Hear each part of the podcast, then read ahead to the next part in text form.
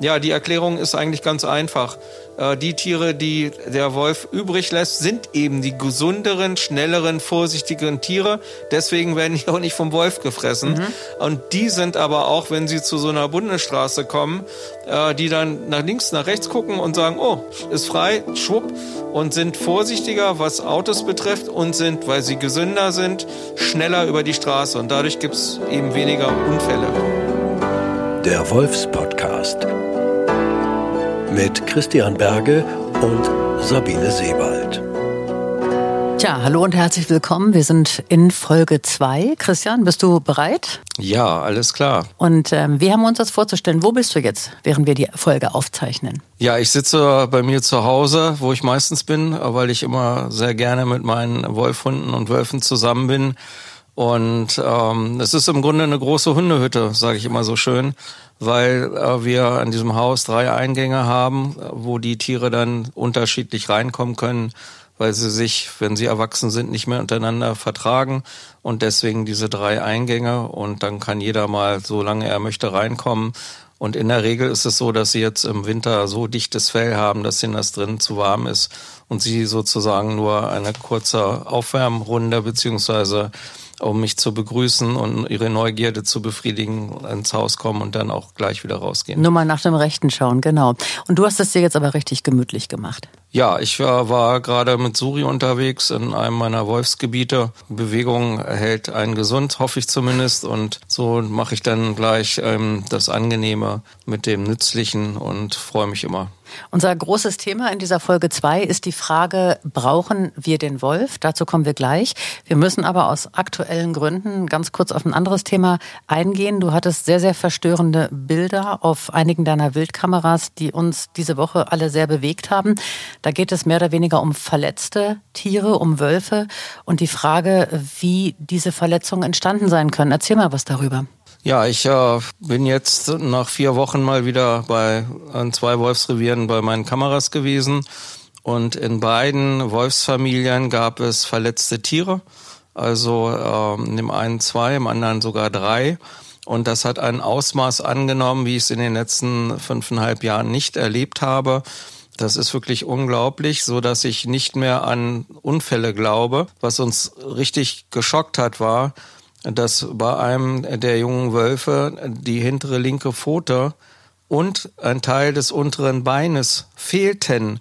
Und das ist, äh, aber es war so gut verheilt, dass es aussah, als ob es amputiert gewesen ist. Aber das äh, Foto, beziehungsweise es ist ein Video, war ein bisschen schwer zu sehen, äh, weil die Sonne voll drauf geschienen hat aber ähm, das ist sehr eindeutig. Und dann gibt's noch eine Fee in dem Rudel, die äh, vorne rechts humpelt. In demselben Vater, Rudel, ganz kurz, in demselben Rudel, in, ja? In, in demselben Rudel. Okay. Und, ähm, und der, der Vater des Rudels läuft schon seit Mai, glaube ich, ungefähr, seit über einem halben Jahr auch auf drei Beinen. Deswegen haben wir erst gedacht, er sei das. Aber bei ihm ist das linke Bein gerade das, was in Ordnung ist. Und äh, da glaubt man dann nicht mehr an Zufälle. Das ist einfach zu oft. Und dann gehe ich einen Tag später ins nächste Familienrudel von mir und erlebe ähnliches, dass in fünf Wochen die Verletzung von einer Welpenfee immer noch nicht ansatzweise verheilt ist. Sie humpelt auf drei Beinen vor sich hin. Und ich bin aber natürlich sehr, sehr froh gewesen, dass ich gesehen habe, dass sie nicht alleine war, sondern die anderen mit ihr zusammen waren. Also genauso wie auch in der Situation, die ich gerade geschildert habe. Ich habe, glaube ich, am 15. November das letzte Mal das ganze Rudel gesehen und jetzt hatte ich sie eben am 10.11. wieder komplett drauf, aber eben mit dieser für mich neuen Verletzung hinten links. Und in dem anderen Rudel ist es so ähnlich. Da hatte ich schon im Dezember die Verletzung festgestellt. Ich sage immer, um Gottes Willen, wie ist das eigentlich bei den Rudeln, wo wir nicht informiert sind? Mhm. Wir haben noch zwei Rudel, die noch nicht mal offiziell sind. Die sind nicht mal offiziell bekannt. Und beide El Elternfeen, also die Mütter, beide Mütter haben auch verletzte hintere Beine. Und da ist das so, dass das so ähnlich war. Da dachten wir ja, nee, die kennen wir ja schon. Und wieder guckte einer ganz genau hin und sagte, ja, Moment, die eine hat links, die andere rechts. Mhm. Und ähm, das, ich habe natürlich so viel Stunden Material immer, dass ich nicht immer ganz genau hingucke. Mhm. Aber jetzt sind wir natürlich sensibilisiert. Was ist denn da los? Dass äh, so viele Wölfe an ihren Beinen verletzt sind. Gibt es da irgendeine Erklärung? Und Habt ihr irgendwelche Ideen, was dahinter stecken könnte? Wir hatten das in dem ersten Revier, von dem ich gerade erzähle, wo die Eltern, ja, ich sag mal, mutmaßlich illegal erschossen worden sind, weil sie von jetzt auf gleich weg waren. Der Rüder, der hatte 2019 drei unterschiedliche Verletzungen, zweimal hinten, einmal vorne. Das kam uns auch schon sehr komisch vor. Mir hat mal ein Bundesförster erklärt, naja, wenn die auf der Jagd sind im Wald, dann liegt da ein umgestürzter Baum und dann springen die nicht hoch genug, dann schlagen sie damit gegen, Ach, hm. äh, weil das äh, weitere Rudel, was bei mir auf der anderen Seite der Autobahn ist, da gibt's auch ein Video mit neun Wölfen und drei sind am Humpeln. Mhm. Äh, ja, da, da sage ich mal, das ist Truppenübungsplatz und so weiter. Das ist Betretungsverbot und ähm, da kann ich mir das theoretisch vorstellen. Aber hier diese beiden anderen Rudel, die sind im relativ normalen, zugänglichen Bereichen unterwegs. Äh, da muss ich dann wirklich ähm, sehr stark an mich gehen, weil das sieht nach Schlagfallen mhm. aus, das sieht nach Beschuss aus. Die Möglichkeit, angefahren zu werden, ähm, sehe ich als sehr, sehr gering an, wenngleich auch mal vor fünfeinhalb Jahren dort ein Welpe überfahren worden ist vom ersten Rudel. Aber äh, also der Verdacht ist wirklich sehr, sehr groß, dass wer, hier jemand nachhilft. Wer Wölfe schon mal hat jagen sehen, der, der, weiß ja auch, wie filigran und wie unwahrscheinlich geschickt die sich im Wald auch bewegen. Ich kann mir vorstellen, dass die vielleicht mal irgendwie kurz humpeln, weil sie sich vertreten haben im besten Sinne, aber dass da solche schweren Verletzungen entstehen, wo es dann darum geht, dass die Beine quasi abfallen und das äh, entzieht sich auch meiner Vorstellungskraft, muss ich ganz ehrlich sagen. Also das ist äh, eigentlich, äh, ja, eigentlich steht zu befürchten, dass da tatsächlich andere Kräfte am Werk sind. Du behältst das im Auge, Christian, und, und wirst uns auch in diesem Thema auf dem Laufenden halten. Die Frage ist natürlich, inwieweit sind die verletzten Tiere überhaupt noch überlebensfähig? Ja? Können die überhaupt noch mitjagen? Also sie sind, äh, wenn das nur ein hinteres Bein ist, dann sind sie erstaunlich schnell noch. Wenn es das Vorderbein ist, dann ist es wirklich äh, das alleine da können sie vielleicht eine Maus fangen. Müssen sie ganz ruhig irgendwo liegen oder eine Ratte oder ein Kaninchen. Aber so ein Rehkitz, Reh oder was ähnliches oder noch größer ist völlig ausgeschlossen. Solange sie noch äh, in der Familie sind, werden sie da ja auch unterstützt und können immer mitfressen, weil das ist auch klar, es sind ja nur die Eltern, die jagen und töten und die Kinder kommen dann zum Essen dazu, sage ich mal so hm. schön. Also die versorgen und, sich schon äh, und da wird keiner verhungern. Ja, die, ja, aber auf Dauer ist halt die Frage, wie geht's weiter? Das ist sehr, sehr schwierig. Also so richtig wissenschaftlich untersucht ist das nicht. Wir sehen immer wieder in Italien, Polen, Tschechien, dass verletzte Wölfe dort eingesammelt werden. Äh, die sind teilweise bis zu drei Monate in, in so einer Auffangstation selbst Knochenbrüche und ähnliches werden behandelt. Die werden natürlich nicht, wie soll ich sagen, wie ein Hund gehalten, sondern schon ein bisschen isoliert und bekommen dann ein Senderhalsband um und werden dann wieder rausgelassen dort in dem Revier, wo man weiß, wo die Eltern sind. Und das funktioniert gut. Nur in Deutschland ist das ähm, nicht gewünscht, sage ich mal so schön, obwohl wir mit eins, äh, das Tierschutz äh, steht ja im Grundgesetz, 20a Grundgesetz. Und ähm, trotzdem ist es so unglaublich, dass da Gesetze geschaffen worden sind. Ich spreche konkret von Paragraph 45a Bundesnaturschutzgesetz, wo so schön drin steht, der, der Schutz für die Wildtiere, dass man sie behandelt und so weiter, gilt nicht für Wölfe. Das ist seit 2020 so eingeführt worden als neues Gesetz. Da fragt man sich auch, was ist los mit denen? Für jeden Hund geben die Leute 15.000, 20.000 Euro aus, um ihn zu behandeln. Aber bei wilden Wölfen, die so, so selten sind, wird das nicht getan. Und unsere europäischen Nachbarfreunde, die machen das aber, obwohl die sogar mehr Wölfe haben. Italien hat 4000 Wölfe, Polen 3000. Also die haben doppelt so viel bis anderthalb mal so viel Wölfe wie wir. Und da frage ich mich auch, was, was ist da los? Das kann alles nicht richtig sein. Bei uns ist der Wolf ja, sage ich mal, relativ neu wieder da. Also seit roundabout 26, 28 Jahren, soweit ich informiert bin. Ähm, lass uns doch mal ganz kurz ein paar Worte zur Entwicklung der Rückkehr der Wölfe nach Deutschland äh, verlieren. Der Wolf galt ja seit der Mitte des 19. Jahrhunderts bei uns als ausgerottet. Er war jahrhundertelang bejagt worden und irgendwann war dann der Punkt erreicht, wo es ihn nicht mehr gab. Er war lange weg, aber wo war er da? Er war ja vom Erdboden verschluckt quasi. Ja, wir hatten ja aufgrund der politischen Lage nach dem Zweiten Weltkrieg, dann hat sich das eben Ost-West entwickelt Und dann kam dieser dumme Vorschlag mit dem sogenannten eisernen Vorhang. Und der war so eisern, dass eben keine Tiere mehr rüberkommen konnten. Auch äh, in Ostdeutschland gab es zu der Zeit auch nicht wirklich Wölfe, aber äh, von Russland, Weißrussland über Polen hat der eine oder andere auf der Suche nach einem neuen Revier schon geschafft, bis nach Ostdeutschland zu kommen. Aber dort sind die Wölfe dann, durften dann getötet werden. Und nachdem 1989 der eiserne Vorhang gefallen ist, dank Gorbatschow muss man sagen, ähm, ist es möglich geworden, dass diese Tiere eben sich weiter verbreiten konnten.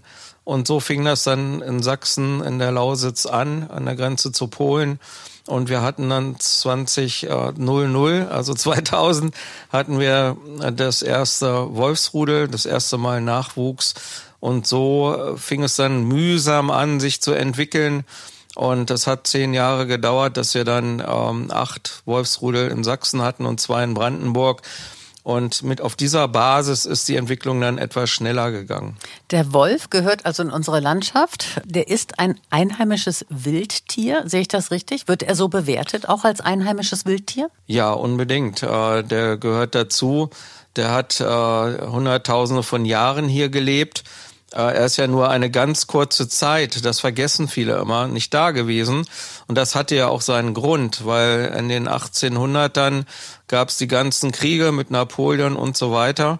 Und da sind die Menschen bettelarm gewesen. Wir hatten auch nur 10 Prozent Wald. Heute haben wir 30 Prozent Wald. Heute haben wir 20 Millionen Wildtiere, davon 10 Millionen Rehe, 2,4 Millionen Füchs, äh, ähm, Wildschweine, 1,5 Millionen Füchse, nur mal um so ein paar Zahlen zu nennen.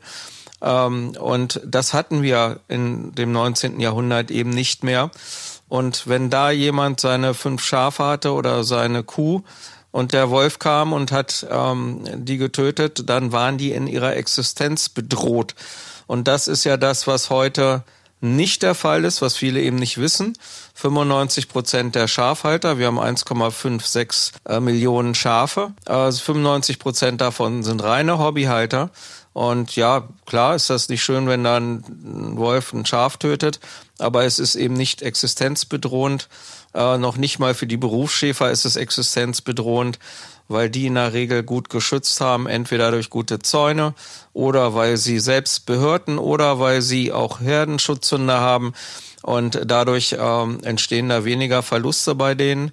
Und selbst wenn es der Fall wäre, wird das dann finanziell aufgefangen und sie kriegen dazu Schadensersatz. So, dann lass uns jetzt mal einen Blick in die Wolfsbiologie werfen. Nimm uns doch einfach mal mit in so ein Wolfsrevier, Christian. Also erzähl mal was über die Wolfsreviere. Wie leben die Wölfe dort? Wie viele finden wir dort und wie groß sind die Rudel? Ja, das äh, ist immer eine sehr interessante Frage, die eigentlich schon äh, sehr auserforscht ist. Andererseits muss man immer ganz klar sagen, wenn man in einem Land wie Deutschland erst seit 28 äh, Jahren wieder Wölfe hat, dann gibt es immer wieder neue Dinge zu entdecken, weil wir eben eine Kulturlandschaft sind, wo man erstmal erleben muss, funktioniert das oder nicht. Der Wolf ist aber genauso wie alle anderen Tiere ein sogenannter Kulturfolger. Und im Schnitt hat sich das so ähm, ergeben, dass die Reviere zwischen 100 Quadratkilometer sind und 350. Dann lass uns mal ganz kurz äh, das bildlich darstellen. Also das heißt, das ja, wäre das dann von einfach. Hannover sag, nach Hildesheim oder Hannover-Kassel. Wie groß ist so ein Ja, ich, ich, ich, ich sage mal, äh, man muss sich das so vorstellen, kleinstenfalls 10 mal 10 Kilometer. Dann mhm. überlegt man, welcher Ort ist von mir 10 Kilometer weg. Und dann kann man sich das besser vorstellen. Ja. Mhm. Weil das mit diesen Quadratmetern, das ist immer so eine Sache. Es gibt so manchmal natürliche Grenzen wie Flüsse und Autobahnen oder Städte und Dörfer. Dörfer weniger, aber Städte sind auf alle Fälle ein begrenzender Faktor. Äh, Flüsse, Wölfe schwimmen extrem gut. Hm. Äh, Flüsse stören sie nicht wirklich, aber manchmal ist das schon so eine natürliche Grenze. Oder auch Autobahnen. Aber ich habe hier ein Rudel, das auch über die Autobahn geht. Da sind ja äh, äh, landwirtschaftlich genutzte Brücken, wo nicht normaler Verkehr ist, da ist also nichts los. Da gehen die Wölfe auch drüber, weil äh, die Autobahnen in Deutschland ja in der Regel Gott sei Dank mit Wildschutzzäunen eingezäunt sind, um eben zu verhindern, dass sich Wild auf die Autobahn begibt. Mhm. Wie viele Wölfe leben in so einem Revier? Also äh, es ist immer nur ein Elternpaar da, also nur zwei erwachsene Wölfe. Das ist schon mal ganz wichtig zu wissen. Die bekommen immer Ende April, Anfang Mai äh, ihren Nachwuchs. Die Tragezeit ist 63 Tage wie beim Hund, also das braucht man dann nur zurückrechnen. Das heißt also, ähm, so ab Mitte Februar bis Anfang März ist so die Deckphase. Also die ist ein bisschen länger. Beim Hund sagt man acht bis zwölf Tage ist die Standhitze. Bei Wölfen ist das eher drei bis vier Wochen äh, zieht sich das. Und ja, dann kommen die Welpen zur Welt. Die sind die ersten Monate ja nur rund um den Bau zu finden. Der, äh, die Welpenhöhle ist in der Regel in einem Gebiet, wo nicht viel oder eher besser gesagt gar nichts los ist. Wenn überhaupt, wird vielleicht mal irgendein Jäger oder Förster da lang gehen. Also die suchen sich schon ganz gezielt ähm, ein Rückzugsgebiet, wo nichts los ist. Und ähm, dass die Welpen fangen dann an mit so zehn Wochen, dass sie mal 500, 600 Meter von der Höhle weggehen und kleine Runden drehen Manchmal laufen sie da auch schon mit den Eltern mit, aber wirklich nur eben in diesem 100er Meter Bereich. Nicht so nach dem Motto, die Kleinen gehen jetzt 10 Kilometer weg. Also ich habe so Ende Juli, so habe ich dann die Welpen mal mit den Eltern mitlaufen. Aber ich habe auch Aufnahmen, wo man sieht, wo die Welpen wirklich mitlaufen wollen. Die Eltern dann so mitleidig zu denen gucken und dann sozusagen äh, drei Gänge höher schalten und im schnellen Trab, schwuppdiwupp sind sie weg. Und ähm, eine Stunde später habe ich die Welpen wieder vor derselben Wildkamera. Das heißt, die gehen äh, dann zurück, da wo sie, da wo sie, wo ja, ihr, wo ihr genau. Schlafplatz ist ja, und so. Ja. Die, die, die genau. sind dann auch brav oder machen die dann auch dummes Zeug, so wie Kinder, wenn, wenn die Eltern aus dem Haus Na, sind? die sind, äh, Wölfe sind ja sehr intelligent. Die haben ja 30 Prozent mehr Gehirn. Als Menschen als doch Hund nicht. Und, äh, nee, aber als Hunde und äh, sind auf alle Fälle immer neugierig, die jungen Tiere. Und äh, ich sag ja, in diesen äh, Kerngebieten ist in der Regel nicht viel los. Mhm. Und wenn was los sein sollte, dann ziehen sie sich auch sofort zurück. Habe ich auch alles aufgenommen. Äh, selbst als zwei Geschwister, also Jährlingswölfe ankamen, sind mit 15 Monaten, sind die Kleinen erstmal in Deckung gegangen und dann ganz vorsichtig haben sie geguckt, wer ist es? Ach, sind unsere großen Geschwister. Und gibt und es dann, dann kommen sie freudestrahlend raus. Hast du Aufnahmen, wo man sieht, was die machen, wenn die Eltern jagen sind? Wenn da, sag ich mal so, vier, fünf, ähm, zehn Wochen alte Wolfswelpen die, allein zu Hause sind. Rum. Was machen die? Die, die, die, die spielen rum wie junge Hundewelpen. Also die toben rum, die fangen, die spielen fangen äh, die mobben durchaus sich auch mal gegenseitig. Also so eine Aufnahme habe ich auch. Ja, ob das jetzt ein Trainieren ist für später, weiß ich nicht. Das ist einfach ein soziales Miteinander sozusagen. Und letztendlich ist es nur ein Spiel und hinterher ist wieder Friede, Freude, Eierkuchen. Also sie sind schon extrem zusammen. Es gibt aber in der Regel in jedem Wurf, haben wir auch diese Aufnahmen, wo ein Welpe schon wirklich mit zwölf Wochen so sein eigenes Ding macht. Mhm. Das ist sehr interessant zu erleben und ich glaube, dass das auch die Welpen sind, die schon im Dezember, Januar, also mit acht, neun Monaten schon mal ein bisschen weiter vom Revier weggehen, um dann irgendwann mit zehn Monaten komplett abzuwandern. Also das gibt es auch. Dieser Abnabelungsprozess fängt schon sehr früh an, aber das ist wie immer im Leben die Ausnahme, die die Regel bestätigt. Die, die äh, Kerntruppe äh, bleibt dann relativ lange zusammen, wobei man das auch ganz klar unterscheiden muss. Also so richtig mit den Eltern mitlaufen können sie schon von dieser, ihrer Physis her erst mit Mitte Oktober, wenn sie so fast sechs Monate alt sind. Da sind sie auch fast so groß wie die Eltern. Äh, sie haben äh, Welpenfell, das ist äh, puschliger, mhm. das ist auch biologisch untersucht. Die haben auf einen Quadratzentimeter zweieinhalbtausend Haare und die erwachsenen Wölfe nur 2000.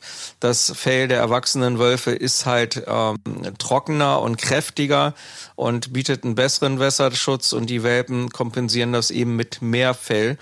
Äh, was mir so aufgefallen ist, Welpenfell ist auch eher so silbrig-grau während die erwachsenen Wölfe dann durchaus eben beige, braun, schwarz das ganze Programm haben. Daran kann man auch unter, äh, wenn man die jetzt so zusammen da stehen sieht, auch erkennen, wer sind eigentlich die größeren und wer sind die Welpen. Mhm. Und dann tritt diese Phase ein, wo sie dann so um die zwei Monate, nämlich ich sag mal so von Mitte Ende Oktober bis Mitte Ende Dezember mit den Eltern mitlaufen ein Jährling ist dann meist nur noch dabei. Und selbst wenn fünf oder sechs oder sieben Welpen waren in dem Jahr davor, ist in der Regel nur noch ein Jährling mit dabei, der sich also kümmert auch ein bisschen. Die anderen sind vielleicht der ein oder andere noch da, aber der hat keinen Bock mehr auf Familie. Muss man sich so vorstellen, wie eben so ein 16-Jähriger, äh, wo die Eltern sagen, wir fahren jetzt nach Nizza in Urlaub. Nö, ich will aber lieber an Ballermann und da schön mit meinen Kumpels einen drauf machen. So ähnlich muss man sich das vorstellen. Das heißt also, die nabeln sich von alleine ab. Äh, es ist nicht so, wie häufig immer gesagt wird, äh, die werden dann rausgeschmissen, die werden verbissen mhm. Oder was auch immer. Also das wird immer alles gleich negativ mit Gewalt dargestellt. Nein äh, den Eltern ist das völlig Wumpe, wenn die Kleinen dann gehen. Diese behütete Phase, diese sehr soziale Phase, sind so die ersten sechs Monate auf alle Fälle. Also das ist auch da, wo die Eltern dann grundsätzlich alleine jagen gehen und den Welpen das Fressen bringen. Auch die Jährlinge helfen nicht beim Füttern. Die müssen erstmal selber sehen, wie sie zurande kommen. Die haben zwar das genetisch in sich drin, dass sie jagen, aber das muss man ja ein bisschen ausfallen auch noch. Und erst wenn das Gebiss vollständig gewechselt ist, das ist wie beim Hund, mit fünfeinhalb, sechs Monaten. Da haben sie dann erst ihr Erwachsenengebiss. Da können sie dann erst so richtig herzhaft in ein totes Reh reinbeißen oder in ein Wildschwein und sich Fleisch rausreißen. Das können sie ja vorher alles nicht. Deswegen bringen die Eltern das sozusagen schon vorverdaut zu den Kleinen oder natürlich auch mal Knochen und ähnliches. Und ähm, deswegen kommt das eben so zusammen. Aber es ist eben auch so, dann geben die Eltern denen nicht mehr automatisch alles, was sie haben. Bis zum sechsten Monat tun die das. Mhm. Und man sieht auch häufig die Eltern, dass sie ziemlich dünn sind. Dass man den, das Vaterunser durch die Rippen blasen kann, sage ich immer so schön. Weil sie eben wirklich alles den Kleinen geben. Mhm. Dann mit dem Zahnwechsel fängt die neue Zeit an. Und dann fängt ja auch schon der Abnabelungsprozess an. Wir haben selbst im Dezember, wo die Welpen dann auch schon acht Monate alt werden, Situationen, wo wir von den ursprünglich mal zehn Wölfen dann maximal fünf sehen. Und die dann aber auch, wenn sie bei uns an der Kamera vorbeilaufen, vorne läuft, meistens läuft vorne die Mutter, die Mutter sagt, wo es lang geht, dann kommt nach zwei Minuten der Vater, dann kommt nach fünf Minuten der Jährling dann kommt nach zehn Minuten der erste Welpe und dann dauert das manchmal 70 Minuten, bis nicht. dann der dritte, vierte Welpe kommt. Aber es ist natürlich klar, gerade diese Aufnahmen entstehen häufig auch äh, in der Nacht oder morgens und abends halt. Und ähm, da ist natürlich, da riechen die das ja, der, der Hund und Wolf, die atmen ja durch ihre äh, Pfoten, durch ihre Beilen. Und dadurch ist natürlich eine Spur da, die müssen nicht mal die Nase auf den Boden setzen. Und die laufen einfach, das ist wie so, als ob die, äh, wie soll ich sagen, Schnitzeljagd was auslegen. Das bräuchten wir, wenn wir hinterher wollten. Aber die brauchen das nicht. Die riechen das und so finden sie dann irgendwann zusammen und die Eltern müssen ja auch erstmal Beute finden. So ist das eben, dass sie durchaus erstmal fünf Kilometer laufen müssen, dann müssen sie das vielleicht ein, zwei Kilometer hetzen. Und so kommt das dann eben schnell mal zusammen, dass sie an so einem Tag äh, dann 20 Kilometer unterwegs sind, mhm. bevor sie dann wieder in ihr Zuhause gehen, in ihren Einstand. Es gibt so Jahreszeiten, wo die Wölfe immer in einem Bereich bleiben und dann nur abhängig, wie schnell sie Beute machen, dann sich entfernen. Es wird ja immer so viel erzählt, äh, die patrouillieren rund mhm. um ihr Revier und setzen hier und da Urin, Kot und ähnliches ab oder oder äh, kratzen auch mal auf dem Boden. Aber das so würde ich das nicht sehen. Also es ist letztendlich immer, also so, so nach dem Motto, wir machen jetzt mal einen Ausflug. Ich würde sagen, das ist im Wesentlichen, ist es wirklich mit der Nahrung basiert, dass sie eben in ihrem Revier in verschiedenen Gebieten unterwegs sind. Aber mir ist auch aufgefallen, in den Wintermonaten, so Dezember, Januar, Februar, kann es auch mal sein, dass die 10, 12 Kilometer komplett weg sind von dem Kerngebiet. Das hatten wir auch. Und da ist das nur durch Zufall dann rausgekommen, dass entfernte Bekannte von mir gesagt haben, Christian, ich gehe ja gerade mit meinem Hund spazieren und da heult ein Wolf und da heulen fünf Wölfe. Und dann hat derjenige auch eine Kamera aufgehängt und hat die dann auch noch aufgenommen. Und das war irgendwie 12, 13 Kilometer weit entfernt. Und wir wunderten uns, warum wir wochenlang keine Wölfe auf der Kamera haben. Ähm, und so habe ich dann festgestellt, ja, es gibt so Jahreszeitrhythmus, äh, wo, wo die Wölfe sich an gewissen Standorten aufhalten und auch nach der Jagd immer wieder zurückkehren. Die haben sozusagen ein richtiges Zuhause auch. Und die suchen auch gerne mal woanders Futter. Auf jeden Fall ist der Wolf hochsozial. Die mehr vom blutrünstigen Alpha-Wolf, äh, der hart durchgreift und vor dem alle anderen Schiss haben, die wurde ja längst wissenschaftlich widerlegt. Wie ist denn der Umgang der Wölfe im Rudel miteinander? Gibt es da schon einen auf den Deckel auch mal oder ist das eher äh, großzügig und tolerant und, und liebevoll? Also dieses mit dem Alpha-Wolf ist ja äh, in einer Zeit entstanden, wo wir hier in Deutschland noch keine Wölfe hatten und da wurden die ganzen äh, Erfahrungen in, in Zoos gemacht und Wildparks.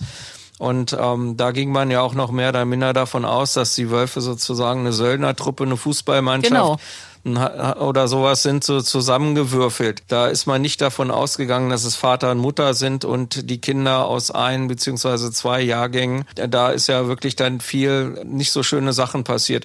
Wir haben in Deutschland 750 Zoos und Wildparks, 130, 140 haben Wölfe und die meisten über 100 halten die Wölfe falsch, weil sie nämlich diese Söldnertruppen halten und weil sie nicht äh, Vater und Mutter halten und Welpen. Wenn, wenn man Welpen hat, sage ich immer, bitte dann kümmert euch drum, dass sie dann, wenn sie geschlechtsreif werden, ein neues Zuhause bekommen, weil wenn die Kinder geschlechtsreif werden, dann klappt das meistens mit den Eltern nicht mehr.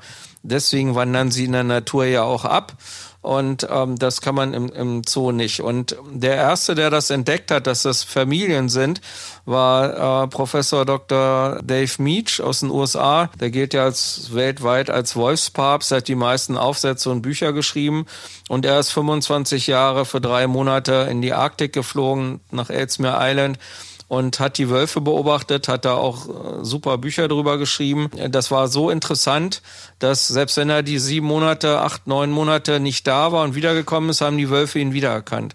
Die äh, Wolfsmutter gibt's ja von 1988 so eine schöne Doku darüber, die Jim Brandenburger mit ihm gemacht hat äh, zu 100 Jahre äh, National Geographic. Äh, die Wolfsmutter lässt Dave Meach fünf Meter neben den Welpen sitzen und er heult mit den Welpen und den Wölfen zusammen. Und das sind wilde Wölfe. Und äh, das ist sehr, spa sehr spannend ja. so zu erleben. Und er hat dann aber 1988, erinnere ich mich, hat er das erste Mal da das so auch gesagt, das sind ja Familien und äh, hat aber erst 1999 einen 15 Seiten Fachaufsatz darüber geschrieben und hat erklärt, dass es keine Alpha-Wölfe gibt. Und so lange hat das gedauert und dann hat das, glaube ich, nochmal um die zehn Jahre gedauert, bis so die ganzen Hundevereine und alle das so ein bisschen verstanden haben. Mhm äh, dass das nur eine Familie ist und nichts anderes. In ganz seltenen Ausnahmefällen akzeptieren die Eltern mal einen jungen abgewanderten Wolf, wenn er noch nicht voll geschlechtsreif ist. Dann dulden sie fremde Wölfe. Das hatten wir ja auch bei uns in der Region Hannover beim Burgdorfrudel. Da tauchte auf einmal ein elf Monate alter besendeter Wolf aus Mecklenburg-Vorpommern auf. Mir ist es gelungen herauszufinden, wer ihn besendet hat und wann er besendet worden ist. Und das war sehr spannend zu erleben. Die Aufnahmen haben wir dazu auch, äh, dass er erst nur mit den Kleinen zusammen ist. Also was ist klein? Die waren ja genauso alt wie er zu dem Zeitpunkt. Das war im März, April 2022. Äh, Und dann kommt abends die Mutter wieder. Äh, woran erkennt man das? Ja, die Mutter hat halt, ähm, ja, die, die trägt die Rute hoch, ganz stolz. Es war schon dunkel und man hörte, wie auf einmal die Mutter gesagt hat, wer bist du denn? Und dann quietschte er rum, also sie hat ihn zwei, drei verpasst und dann war aber gut. Und er kam dann sofort raus und als ob nichts gewesen ist und spielte mit den gleichaltrigen Welpen. Er war auch so goofy-mäßig, also so so albern irgendwie, so ungelenk, so, so schlaksig. Ähm, also dem konnte man nicht böse sein. Und das war Zora auch nicht. Wir haben sie ja Zora getauft, die Mutter. Ja, er ist dann aber leider 14 Tage später spurlos verschwunden. Das Senderhalsband hat weder auf GPS noch auf VHF gesendet. Und auch in dem Wald sind schon einmal bekanntermaßen ähm, am 6.2.23 ist eine Wölfin illegal geschossen worden. Und im Jahr davor schon mal. Das ist aber dann unbekannt geblieben. Aber offiziell gibt es sogar einen illegalen Abschuss dort. Ich habe dann noch eben tatsächlich in der Zeitung einen Artikel lancieren können und habe dann die Jäger gebeten, Leute, da rennt ein Wolf rum mit dem Senderheitsband. Das ist kein Schäferhund. Weil der war auch ein bisschen, ja, bräunlicher, sage mhm. ich einfach mal so. Also da Jäger ja Wölfe nicht unterscheiden können und durch ein Nachtsichtgerät das ja auch nicht wirklich äh, einfach ist, nehme ich einfach an, dass er als wilder Hund sozusagen weggeputzt worden ist. Aber niemand hat's gesagt. Und dadurch, dass der Sender eben nicht mehr sendet, äh, muss man davon ausgehen, dass er zerstört worden ist. Äh, weil sonst, selbst wenn das hier tot ist, dann sendet der Sender. Klar, ja der sendet und, weiter. Selbst, mhm. Und selbst wenn, wenn was auch vorkommt, äh, die anderen Wolfswelpen, also die waren ja so elf Monate alt, äh, ihm das Halsband abgekaut hätten, selbst mhm. wenn das möglich gewesen wäre, dann hätte der Sender ja noch gesendet. Ja, klar. Aber er hat nicht mehr gesendet. Nee. Also können wir davon ausgehen, hier ist auch ein illegaler Vorgang äh, passiert und es ist halt sehr, sehr schade, weil diese Senderwölfe uns auch äh, sehr viel Informationen geben, die uns letztendlich dann äh, informieren und man sich dann, umso mehr man über den Wolf weiß, umso ruhiger ist man halt ja. auch. Und da, da, das wird einem dann genommen bei solchen Aktionen. Aber wie haben wir uns das jetzt vorzustellen? Wie viele Wölfe sind in so einem Rudel äh, vorhanden? Also das geht von zwei los, hast du gesagt, wenn wir Elterntiere haben, bis äh, wie viel geht das hoch? Bis 30, 40 oder, oder weniger? Nein, es ist ähm, ein, ein, eine stetige Zahl übers Jahr gibt es nicht weil ähm, wenn die neuen Welpen geboren werden, ist meiner Erfahrung nach äh, von den zehn Rudeln, die wir beobachten, ist dann meist nur noch ein, ein Jährling dabei. Es läuft im Revier vielleicht noch der ein oder andere rum. Aber bei der Familie direkt, bei dem sogenannten Rudel, das ist ja nur eine Wolfsfamilie, mhm. äh, ist dann, sind dann eben dieser eine und dann je nachdem, wie viele Welpen geboren werden. Wir hatten früher fünf, sechs, sieben Welpen, manchmal auch acht. Äh, in Niedersachsen können wir in den letzten zwei, drei Jahren sehen, dass wir durchschnittlich nur noch drei Welpen haben. Okay. Also das ist so eine sogenannte freiwillige Selbstbeschränkung der Wölfe, damit es nicht zu viele werden. Das ist eben die Natur. Äh, das kann man übrigens in Sachsen-Anhalt auch beobachten. Ich glaube, die haben 3,2 äh, selbst wenn man Wolfsgegner Biologiebücher liest, die in Russland das erforscht haben, haben genau die ähnlichen äh, Erfahrungen gemacht, dass es dann auf drei bis vier Wölf, Welpen runtergeht, also nicht mehr diese großen Gruppen sind. Und dadurch äh, tritt eben nicht diese ständige Verdopplung, Verdreifachung, was auch immer so behauptet wird, ein, sondern ähm, es werden weniger geboren und die Natur regelt das von alleine mhm. und nicht nur äh, das Überfahren von Autos oder illegalem Richtig. Töten. Und also wir haben in der Regel, äh, kannst du sagen, über den Daumen so maximal acht äh, Wölfe in, in einem Rudel, aber die äh, Zahl ist eben schwankend. Richtig. Und in diesem Wolfsrevier können nicht mehr als acht, vielleicht auch mal zehn oder elf, aber die wandern ja dann ab. Mhm. Ja, es, es bleiben, wir, wir haben Situationen, wo die Eltern mal keinen Nachwuchs bekommen ja. haben. Dann hatten wir im, im September nur noch ein, eine Welpenfehe, äh, Jährlingsfehe dabei. Und die ist dann zum Dezember abgewandert, ja, und dann waren die Eltern vier Monate ganz alleine, also als Paar nur noch. Deswegen ähm, finde ich das immer sehr suspekt, wenn zum Beispiel in Niedersachsen macht ja die Jägerschaft das Monitoring behauptet in dem und dem Rudel, äh, das ist ein Rudel, weil da drei Wölfe sind, wohl wissend, dass es keine Welpen gegeben hat. Mhm. Aber sie müssen ja eigentlich auch wissen, dass dieser dritte abwandert. Und äh, der wandert nur dann nicht ab, wenn möglicherweise einer der Eltern zu Tode kommt. Mhm. Also je nachdem, wenn die Mutter zu Tode kommt, weil sie überfahren wird, dann bleibt die fair. Und mhm. manchmal gibt's natürlich auch Gebiete, die so reichhaltig an Wild sind, dass diese Fee innerhalb des alten Elternterritoriums sich ein neues Revier ein etabliert.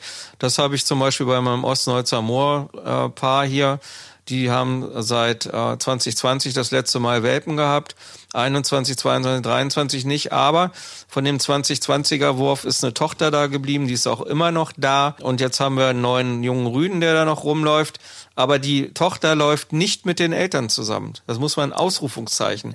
Das ist ja das, warum ich sage, man kann nur weil da noch ein dritter Wolf ist, weil es ein Jährling oder vielleicht ist er auch zwei, in dem Fall ist er sogar, wird er ja sogar schon vier, kann man nicht sagen, dass es ein Rudel ist. Die haben überhaupt nichts miteinander zu tun, weil wir haben es ja aufgenommen. Wir haben ja diverse Kameras und sehen, das sind immer nur die Eltern alleine und die Fee ist alleine und der Rüde ist alleine. Ich glaube aber, dass dieser junge Rüde, der jetzt da ist, sich mit der Tochter zusammentun wird.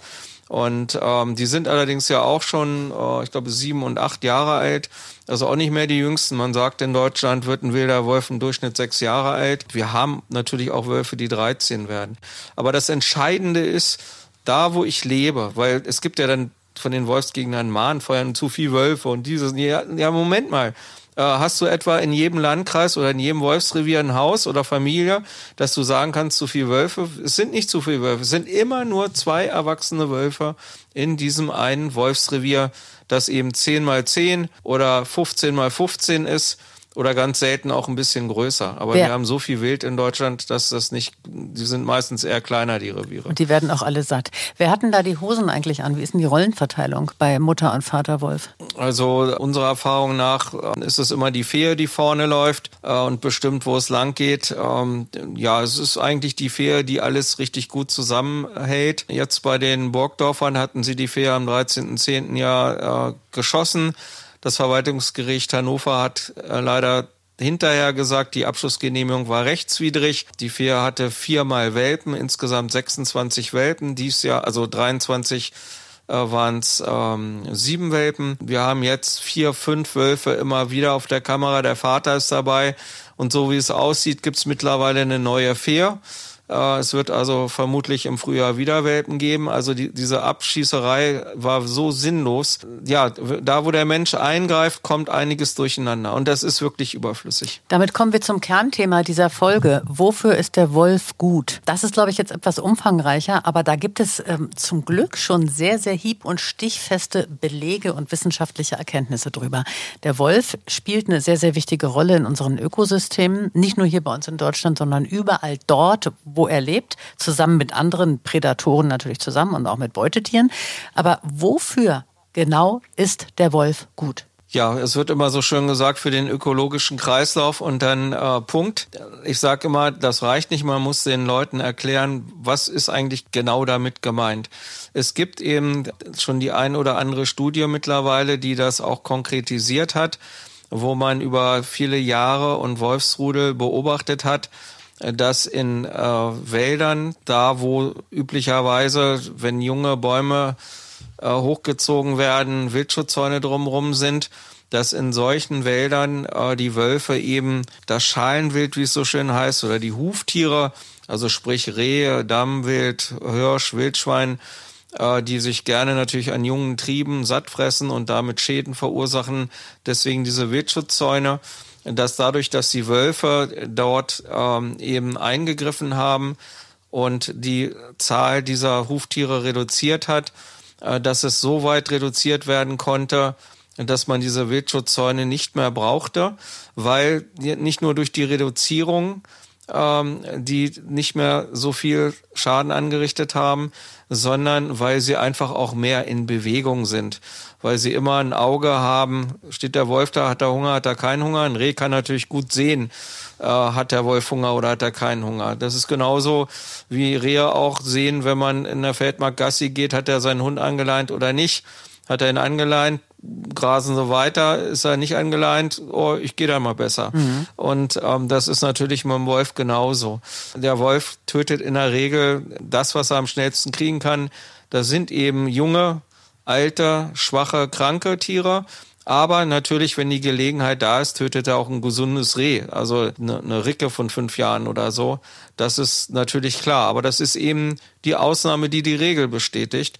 Und dadurch, dass diese Wildschutzzäune dann nicht mehr erforderlich sind, sparen wir wirklich viele Millionen Euro. Da, da gucken die Leute dann immer groß an. Ich sage, 2017 gibt's diese schöne Zahl, dass Niedersachsen ohne Autobahnen einzuzäunen, 15.000 Kilometer für 100 Millionen Euro Wildschutzzäune nur im Wald aufgebaut hat. Dann gibt's eine zweite Zahl aus Sachsen-Anhalt vom Truppenübungsplatz, ich glaube Altengrabo war das.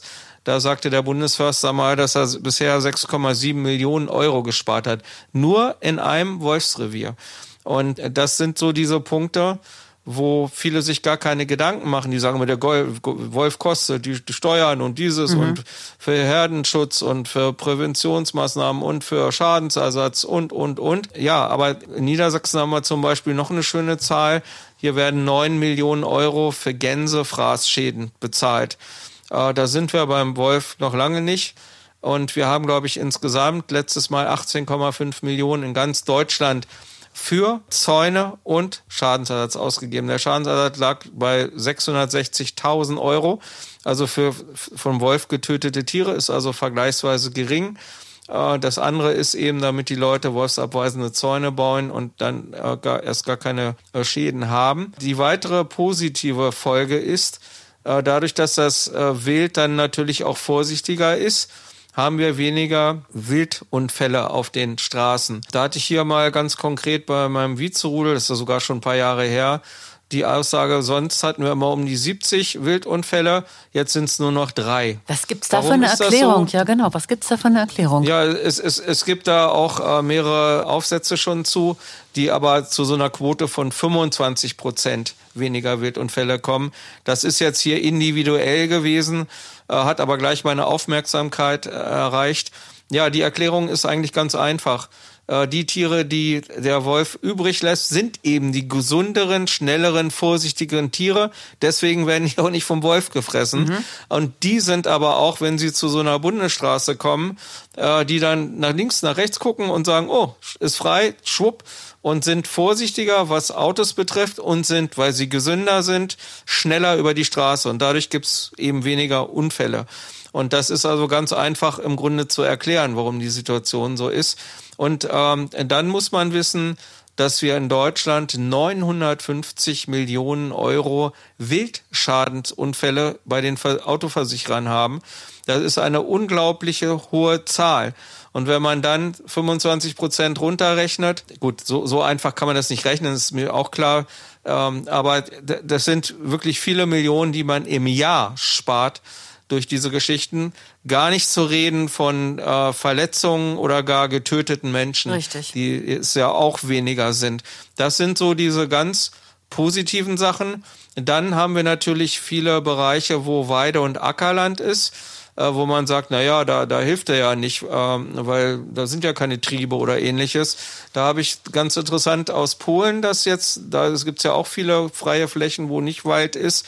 Und da konnten sie mittlerweile schon auch beobachten, dass die Wölfe eben sich bei Wildschweinen und Rehen bedienen und dadurch weniger Schäden auf den Äckern sind. Das, das muss man auch mal ganz positiv sehen, weil eben weniger Wildschweine und Rehe äh, Mais, Raps oder was auch immer sie essen, da sich verköstigen. Also auch selbst da in diesen Bereichen, wo mehr Ackerwirtschaft ist, ist es auch positiv dass die Jäger natürlich sich manchmal fragen, der Wolf hat meinen ganzen leer, äh, Wald leer gefressen. Äh, ja, das mag sein. Gute Jäger sagen, ja, der Wolf hat es uns ein bisschen schwerer gemacht, aber das ist doch spannend, das intelligentere Jagen. Ja gut, die Mehrheit der Jäger, die schmeißt da Mais hin, setzt sich 30 Meter entfernt in den Hochsitz und knallt irgendein Wildschwein von hinten ab. Deswegen, ich sag ja mal, das sind Heckenschützen. Ich könnte das mit meinem Gewissen nicht vereinbaren das ist für mich wie, ja, ich, ich will ja auch gar nicht weiter was zu sagen. Also Sport ist das nicht und Natur auch nicht. Wir wissen ja, dass der Bestand der Wildschweine sich immer verdoppelt und es eben nicht so ist, dass diese Art und Weise, wie sie die Wildschweine bejagen, irgendwie zielführend ist. Nein, das ist ähnlich wie wenn du äh, einen Wolfselternteil wegschießt äh, dann erreichst du gar nichts, der nächste ist da oder schießt beide Eltern weg, dann, dann ist das Revier wieder frei, kommt der nächste Wolf. Das ist nur unter dem Gesichtspunkt spannend, wenn man sagt, oh, Ast rein, da können wir möglichst viele Wölfe schießen. Mhm. Aber nicht unter dem Gesichtspunkt, wir machen was Positives für die Weidetierhalter oder für die Forstwirtschaft. Die Wildschweine haben sich ja zuletzt massiv vermehrt und dann gab es ja die afrikanische Schweinepest, wo dann alle Jäger aufgerufen waren, ähm, den, den Wildschweinbestand zu dezimieren. Das ist gefühlt jetzt aus meiner Sicht für ein halbes Jahr geglückt. Da gab es tatsächlich weniger Wildschweine. Mittlerweile tauchen die schon wieder hier bei uns am Wegesrand auf in, in Wannsee. Also das war nicht besonders nachhaltig, der Abschuss der Wildschweine. Hätte der Wolf das denn geschafft, letztendlich die Anzahl der Wildschweine sinnvoll zu deckeln, wenn man den gelassen hätte? Nein, dazu sind es, äh, dazu hat Deutschland viel zu viel ähm, Wild. Also ich sagte ja schon 2,4 Millionen Wildschweine, 10 Millionen Rehe. Äh, der Wolf ist im Moment da nur unterstützend tätig äh, in diesen Bereichen, wo es ein bisschen erforscht worden ist. Da hat das wohl schon ein bisschen was gebracht. Aber dazu ist es insgesamt, ist der Wolf noch nicht lange genug da in den meisten Revieren. Äh, wir haben jetzt 184 Wolfsrudel. Insgesamt sind das 253 Wolfsreviere, das heißt also, es sind da noch, ich glaube, 45 Paare und eben diverse Einzelwölfe da. Wir haben ja nach der letzten offiziellen Zahl, die im Oktober rauskam, 439 erwachsene Wölfe und insgesamt 1339 nachgewiesene Wölfe. Mhm. Natürlich gibt es eine Dunkelziffer, ähm, wo ich gehe mal von 1600, 1700 Wölfen aus, irgendwie in dem Dreh. Es tauchen ja bei äh, toten Wölfen, die überfahren worden sind, wie auch immer, immer wieder Wölfe auf, die äh, nicht zuzuordnen sind, wo man nicht weiß, wo die herkommen. Die kommen ja nicht alle aus Russland, weil durch Polen kommen sie mittlerweile nicht mehr durch. Das ist vielleicht noch ein Satz am Rande. Die Ursprungswölfe haben ihren Ursprung in den baltischen Staaten, Estland, Litauen und so weiter, da oben Belarus. Aber mittlerweile ist Polen so dicht, die haben über 3000 Wölfe, da kommt äh, kein Wolf mehr so ohne weiteres durch. Äh, in irgendeinem Revier wird er immer Schwierigkeiten mit den Revierinhabern bekommen. Gibt es irgendwo auf der Welt, wo man Wölfe wieder angesiedelt hat und nach einigen Jahren feststellen konnte, dass das nur Vorteile mit sich gebracht hat? Ich denke jetzt im Speziellen an den Yellowstone Park. Da hat ja die Wiederansiedlung des Wolfes im Prinzip komplett ähm, die, die Fauna und Flora verändert zum Positiven. Ganze Bachläufe haben sich wieder renaturiert. Ist das eins von diesen Beispielen, was immer wieder gerne angeführt wird, wo der Wolf quasi nur Gutes getan hat? Ja, auf alle Fälle. Und den Tourismus hat's angekurbelt. Das haben wir in Deutschland bisher nur in der Lausitz. Ich wäre auch nie in der Lausitz gewesen. Das ist allerdings schon 2010 gewesen wenn da nicht die Wölfe gewesen wären. Und im Yellowstone werden äh, viele Millionen Euro, äh, Dollar, sorry, äh, umgesetzt mit ähm, eben den Besuchern, die dort sind. Man hat 95 und 96 aus Kanada 14 und 17 Wölfe gefangen und die dann in äh, sogenannten Auswilderungsgehegen, die ungefähr 4000 Quadratmeter groß waren, erstmal zehn Wochen lang gehalten äh, das war die sogenannte warme Auswilderung und die kalte Auswilderung war, dass sie nochmal weitere 30 Wölfe gefangen hatten und die dann einfach direkt rausgelassen haben. Bei den Yellowstone-Wölfen wurden dann die Zäune aufgeschnitten. Man hat sich bemüht, äh, die, die Familie, den Familienverband komplett zu fangen. Ich staune, wie das den Trappern da gelungen ist, aber naja, die, die machen das ja berufsmäßig da. Und ähm, so ist das dann, ja, hat das super funktioniert. Das hat, der Mensch neigt ja immer dazu, in der Natur einzugreifen, Flüsse zu begradigen und ähnliche Dinge zu tun. Und äh, durch die Wölfe, die erstmal da die Elks, das sind ja die Hirsche dort drüben, die nennen sich Elks mit K, also nicht wie der Elch, sondern das sind Hirsche, ähm, erstmal massiv reduziert und auf ein gesundes Niveau gebracht, so ähnlich wie wir das gerade geschildert haben hier, dass wir keine Wildschutzzäune mehr mhm. brauchen mhm. In, in diesen Gebieten. So ähnlich hat das da auch funktioniert. Ja, die sind uns da ein bisschen einen Schritt voraus. Übrigens konnte man da auch schön erkennen, aus von diesem Bestand von den insgesamt 66 Wölfen, die sie aus Kanada geholt hatten und dort und in den drei Staaten, das sind ja äh, Wyoming und die beiden anderen Staaten, wo sie die rausgelassen hatten. Das hat dann 13 Jahre gedauert, um von dieser Zahl 66 auf 1709 zu kommen. Die Amerikaner haben im Yellowstone Park sehr viele äh, Wölfe besendet und haben das akribisch verfolgt. Und das ist übrigens auch die Zahl, wenn man auf 2010 guckt, wo wir ungefähr 10 Rudel hatten und dann jetzt guckt, welchen Bestand wir jetzt haben. Das ist, sind nämlich diese 13 Jahre. Und deswegen sagte ich ja eben schon 1600, 1700 ähm, Wölfe, nachgewiesen 1339. Also man kann, ich konnte da schon vor zehn Jahren in etwa voraussagen, ich hätte zwar selber nie geglaubt, dass ich hier sozusagen bei mir aus der Tür gehe und in jedem Wald ist ein Wolfsrudel. Aber es ist tatsächlich so gekommen, wie wir das im Yellowstone Park schon vorher beobachten konnten. Und das äh, 2009 war diese Zahl mit diesen 1700 Wölfen in diesem Bereich sehr spannend zu sehen. Was eben noch ganz wichtig ist, der Wolf, wenn der wild tötet im Wald, kommen noch 200 andere Tiere, Bakterien, Pilze und ähnliches in den Genuss, davon auch zu leben. Deswegen auch dieses russische Sprichwort, wo der Wolf lebt, oder nee, wo der Wolf jagt, lebt der Wald, sorry. Mhm. Und ähm, das äh, kommt nicht von ungefähr, weil das, was dann noch übrig bleibt, düngt den Waldboden. Da wurden jetzt gerade in den deutschen Nationalparks auch Untersuchungen vorgenommen.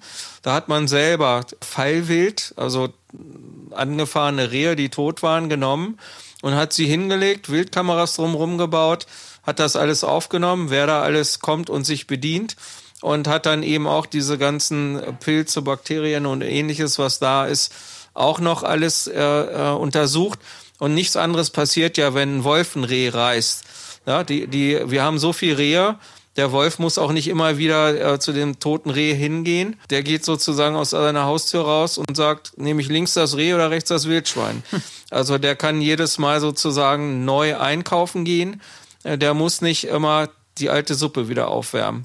Das ist der Vorteil, dass wir so viel Wild hier haben. Das ist eben auch das, warum sich das so alles prima entwickelt. Und das ist in dem Bereich in den USA, was ich da äh, gerade erwähnt habe. Gibt's übrigens noch den äh, Voyager National Park an der Grenze zu Kanada. Da konnte man das ähnlich verfolgen, wie sich das weiterentwickelt hat. Äh, die haben auch ganz viele Wölfe besendet und ähm, haben diese Aufzeichnungen mal grafisch dargestellt mit unterschiedlichen Farben. Man sieht auch sehr schön, dass die Wölfe tatsächlich in ihren Revieren bleiben und nicht irgendwie, ich gehe mal heute dahin und dahin, dahin. Dazu sind die Reviere eben mit diesen 200, 250 Quadratkilometern plus minus eben groß genug. Diese Ecke da in North Minnesota äh, liegt übrigens auf einem ähnlichen Breitengrad wie Norddeutschland. Also das ist da alles ziemlich ähnlich. Im, Im, Sommer fressen die Wölfe ziemlich viel Blaubeeren, bis zu 500 Gramm am Tag.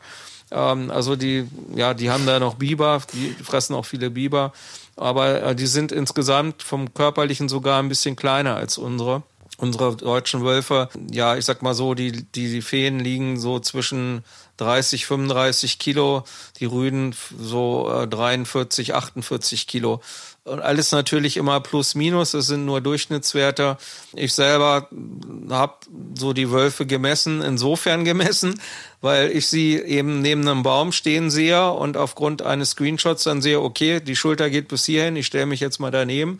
Ich habe eine Schrittlänge von 76 und dann kann ich immer gucken, ist das mehr oder weniger und dann weiß ich, wie groß in etwa die Wölfe sind. Und ähm, das ist eben ganz spannend zu erleben so hautnah dabei zu sein. Und äh, das macht mir natürlich auch sehr viel Spaß. Und ähm, für mich ist es eben so, dass ich die Elterntiere in der Regel immer individualisieren kann. Natürlich äh, fällt es schwieriger, wenn sie einzeln unterwegs sind, weil auch die Jährlinge äh, reifen ja heran und ähnlich wie wir Menschenkinder uns ja durchaus äh, im Spiegel neben unsere Eltern stellen können und erkennen, ah, ich habe die Haarfarbe von Mama und die Nase ist von Papa. Ja? Mhm. Also ähm, wir sind eben das Produkt unserer Eltern mhm. und das beim Wolf natürlich ähnlich. Einfacher ist es natürlich, wenn man tatsächlich mal die ganze Familie äh, zusammen hat. Dann sieht man sehr, sehr schnell, wer die Mutter ist. Man sieht es auch am Verhalten. Äh, die Mütter sind eben sehr sozial. Die, die Mütter sind immer die, die stehen bleiben und gucken, kommt auch der Letzte hinterher weil ähnlich wie in einer Kindergartengruppe oder Geschwistergruppe hast du immer so einen Hans Kuck in die Luft, ähnlich wie ich ja vorhin schon gesagt habe, genau. Äh, dass der ein oder andere sein eigenes Ding macht. Äh, wir haben so Aufnahmen, wo dann eben tatsächlich so nach dem Motto, wo bleibst du denn? Weil einer eben mal links und rechts nochmal einen Schmetterling fangen muss oder einen Strohhalm umknicken oder einfach nochmal schnüffeln muss und dadurch eben veranlasst, dass die ganze Mannschaft warten muss. Ähm, das ist total lustig, das so zu sehen. Das hast du aber tatsächlich immer nur eben zum Jahresende. Die, die, nach der Geburt, die drei, vier Monate bis August, äh, denkt man immer, die ganzen Wölfe sind vom Erdboden verschluckt, weil die so, so heimlich sind. Nun ist es nicht so, dass ich äh, versuche, da irgendwelche Wurfhöhlen zu finden und da dann meine Kameras zu installieren. Das mache ich nicht. Das halte ich für respektlos. Ich setze mich auch in keine, keine, kein Gebüsch oder so und hoffe, dass der Wolf an mir vorbeigeht, sondern für mich ist immer nur möglichst schnell hingehen, Kameras austauschen, beziehungsweise SD-Karten, Batterien und dann schnell wieder weg. Wie ich heute eben auch äh, zwei, also insgesamt 14 Losungen gefunden habe, zwei ganz frische, äh, wo, wo du immer noch mit rechnen musst, vielleicht kommen sie ja gleich wieder um die Ecke. Mhm. Aber das ist immer total spannend, zumal ich auch häufig einen meiner Hunde mit habe, ja meistens Suri. Und ähm, die ist schon, wird jetzt 13. Die alte Dame, die findet auch immer alles, was ich nicht selber finde. Wobei ich heute eben das Glück hatte, das waren immer Losungen, die sehr präsent lagen, teilweise zu markieren, teilweise ist es so, dass die Welpen so nach dem Motto, oh, ich muss mal und dann wird gleich sich hingehockt und dann kommt das Geschäft äh, die warten da nicht lange. Und es ist so ähnlich wie das Kind äh, im Auto sitzt und Papa, Papa, ich muss mal, halt mal sofort an. Und die, bei denen, die Eltern, die machen ihr Geschäft strategischer Strategisch, an genau. Kreuzungen und in, mhm. oder eben in Büsche rein, gar nicht so offensichtlich, so mhm. als ob sie schon bewusst vorsichtiger sind, während die Welpen eben da, wo sie stehen, passiert es auch. Gut, dann noch zwei, drei Worte zum rechtlichen Status des Wolfes. Das müssen wir noch mal ganz, ganz kurz in dieser Folge besprechen.